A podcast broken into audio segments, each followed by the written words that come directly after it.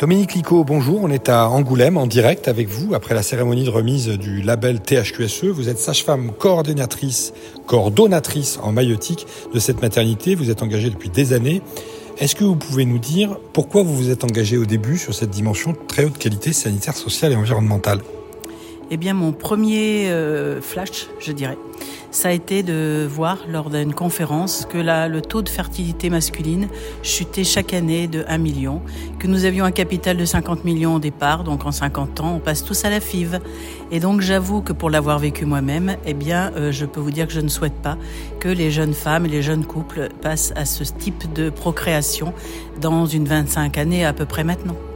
Et ça a été facile au début, là, quand vous avez voulu démarrer sur tous ces sujets, les couches lavables, les perturbateurs endocriniens, les produits euh, euh, chimiques euh, à, supprimer pour passer du balayage humide, à la microfibre à eau. Ça a été facile, tranquille? Alors, ce n'a pas été un long fleuve tranquille, je, vous l'assure. Mais par contre, tout ce qui est perturbateur endocrinien, CMR, ça, ça a plutôt été facile avec l'aide de Philippe Perrin, qui est acquis euh, enfin, grâce aux subventions des appels à projets hors les murs aussi de la RSNA, car en fait, euh, Philippe nous a extrêmement bien sensibilisés et on a pu introduire son programme et former plus de 50% de notre équipe à cela. Donc elles ont eu plutôt des attitudes personnelles, euh, enlever les boîtes plastiques par exemple pour les repas de midi, ça a été une des premières choses, et puis donc ça a été relativement facile pour nous d'enlever des produits chimiques et de les remplacer par des choses plus saines et de protéger leur santé en même temps. Ça, c'était facile. Les couches lavables, c'est une autre histoire. Ça, c'était plutôt extrêmement compliqué.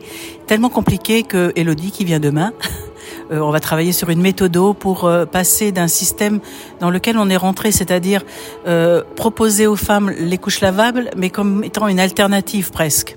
Donc en fait, c'est pas le souhait. Le souhait, c'est on passe aux couches lavables, point final. Alors que là, on a été dans une démarche où on proposait où on vous utiliserez les couches lavables ou vous amenez vos couches. Mais en fait, on a un système privé en face de nous dans une autre maternité, et les patientes d'Angoulême et de la Charente sont habituées à ce principe-là d'amener leurs couches. Donc ça ne les choque pas. Et moi, ça me choque de voir qu'entre mai et maintenant, on est passé de un quart euh, à peu près de la enfin de presque la moitié de la contribution en couche lavable à un quart, un cinquième à l'heure actuelle. Donc Elodie vient euh, demain et je lui ai demandé de travailler sur ce sujet pour qu'on puisse optimiser une méthodologie et des messages clés euh, que les équipes auront à transmettre aussi. Petit clin d'œil à Elodie Gribal, hein, notre collaboratrice de l'agence Primum qui vous a accompagné pendant toutes ces années. Euh, si vous aviez trois conseils à donner à des maternités qui existent, qui hésitent, parce qu'on a aujourd'hui en France euh, à peu près 500 euh, maternités, certaines ont envie de se lancer dans des démarches, certaines hésitent parce que ça nécessite du temps, des moyens. Qu'est-ce que vous leur diriez comme étape clé? Est-ce que vous avez trois conseils à leur donner? Alors, un, prendre contact avec nous. On leur donnera une méthodologie euh, au moins financière parce que c'est ça qui compte euh, en premier lieu. Et on a un assistant de gestion qui euh, est tout à fait capable. En quatre heures, on peut montrer notre dynamique.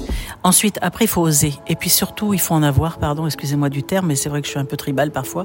Mais il faut s'y mettre parce que bah, les industriels de l'allaitement, par exemple, vont nous convaincre que on a fait plein de choses pour eux. la boîte rose qui vient et qui de nous prouver qu'elle a fait une boîte verte qui est plus verte que le vert, euh, ben non, quand ils seront pas encore exemplaires et qu'ils n'auront pas tout enlevé en fait, donc on n'en a pas besoin. Et puis toutes ces sollicitations qu'on a au quotidien, parce que tous les industriels sont au courant que les maternités sont la première ligne et c'est celle qui doit être exemplaire finalement, c'est moi ce que je pense. Et en cela aussi, il faut avoir une équipe de direction qui euh, soutient. Il faut penser aussi euh, que l'équipe de direction, c'est bien, mais le cadre d'une maternité, c'est encore mieux aussi. Parce que si ça démarre que par les équipes euh, sages-femmes, aides-soignantes, ça ne tiendra pas si le cadre n'y croit pas. Et ça, c'est la première des choses. Donc nous, on a l'ensemble de nos cadres qui sont sensibilisés. Et ça, c'est et formés nesting, euh, tous. Eh bien, ça, c'est essentiel. Et après, on a des équipes de jeunes directeurs maintenant. Ils vont tous être parents, papa, maman, voilà, ou grand-père ou grand-mère. Eh bien, c'est par là qu'il faut euh, entraîner l'affaire parce que chez nous, ça a été Charlie Margerin, notre directeur du pôle en 2018, qui a eu l'audace en tant que jeune, je croirais, je crois euh, tout au moins, et eh bien de dire euh, allez Dominique, on y va, on y croit. Et donc bah, il m'a soutenu et, moi après j'avoue que bah, j'ai pas eu peur non plus. je suis assez âgée dans la, dans, en termes de professionnel de santé pour savoir qu'on peut y aller. Alors les clés du succès, si j'ai bien compris, euh, le partage des connaissances, des compétences, une direction engagée, une ARS qui soutient financièrement, mais vous oubliez la clé. C'est une Dominique Lico qu'il faudrait cloner pour pouvoir porter ces projets, parce qu'on sait très bien qu'il faut les porter et que c'est pas simple.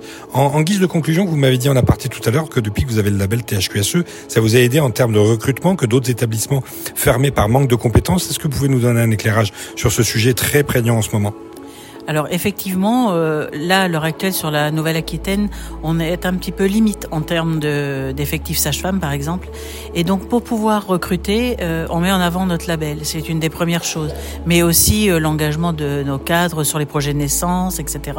Les salles nature. Euh, bon, on reste quand même dans une dynamique très économique et écologique, euh, voilà, verte, je dirais, mais pas dans le mauvais sens du terme, dans le sens rapprochez-vous de la verdure de la Charente. nous sommes qu'à 100 km de la mer. Euh, on fait des belles choses. Les obstétriciens, j'en ai pas parlé, euh, n'ont pas été du tout dans une dynamique. Ils sont très occupés, pris. On a des difficultés de, de, nombre eux aussi. Mais on a un chef de service qui ne nous a jamais lâchés. C'est-à-dire qu'il ne s'est pas engagé à nos côtés, mais il nous a jamais empêché de faire quoi que ce soit. Et il était là aujourd'hui. Et il était reconnaissant aussi que ce soit un plus parce que on recrute des sages-femmes parisiennes qui sont dans des maternités à 3500 accouchements, 4000, 5000 qui n'en peuvent plus. On en a vu euh, l'alarme à l'œil euh, pendant un entretien en visio et en fait c'était le mal-être et euh, trois mois après elle était arrivée chez nous et on en est ravis. Voilà, on est vraiment ravis d'avoir ces compétences-là.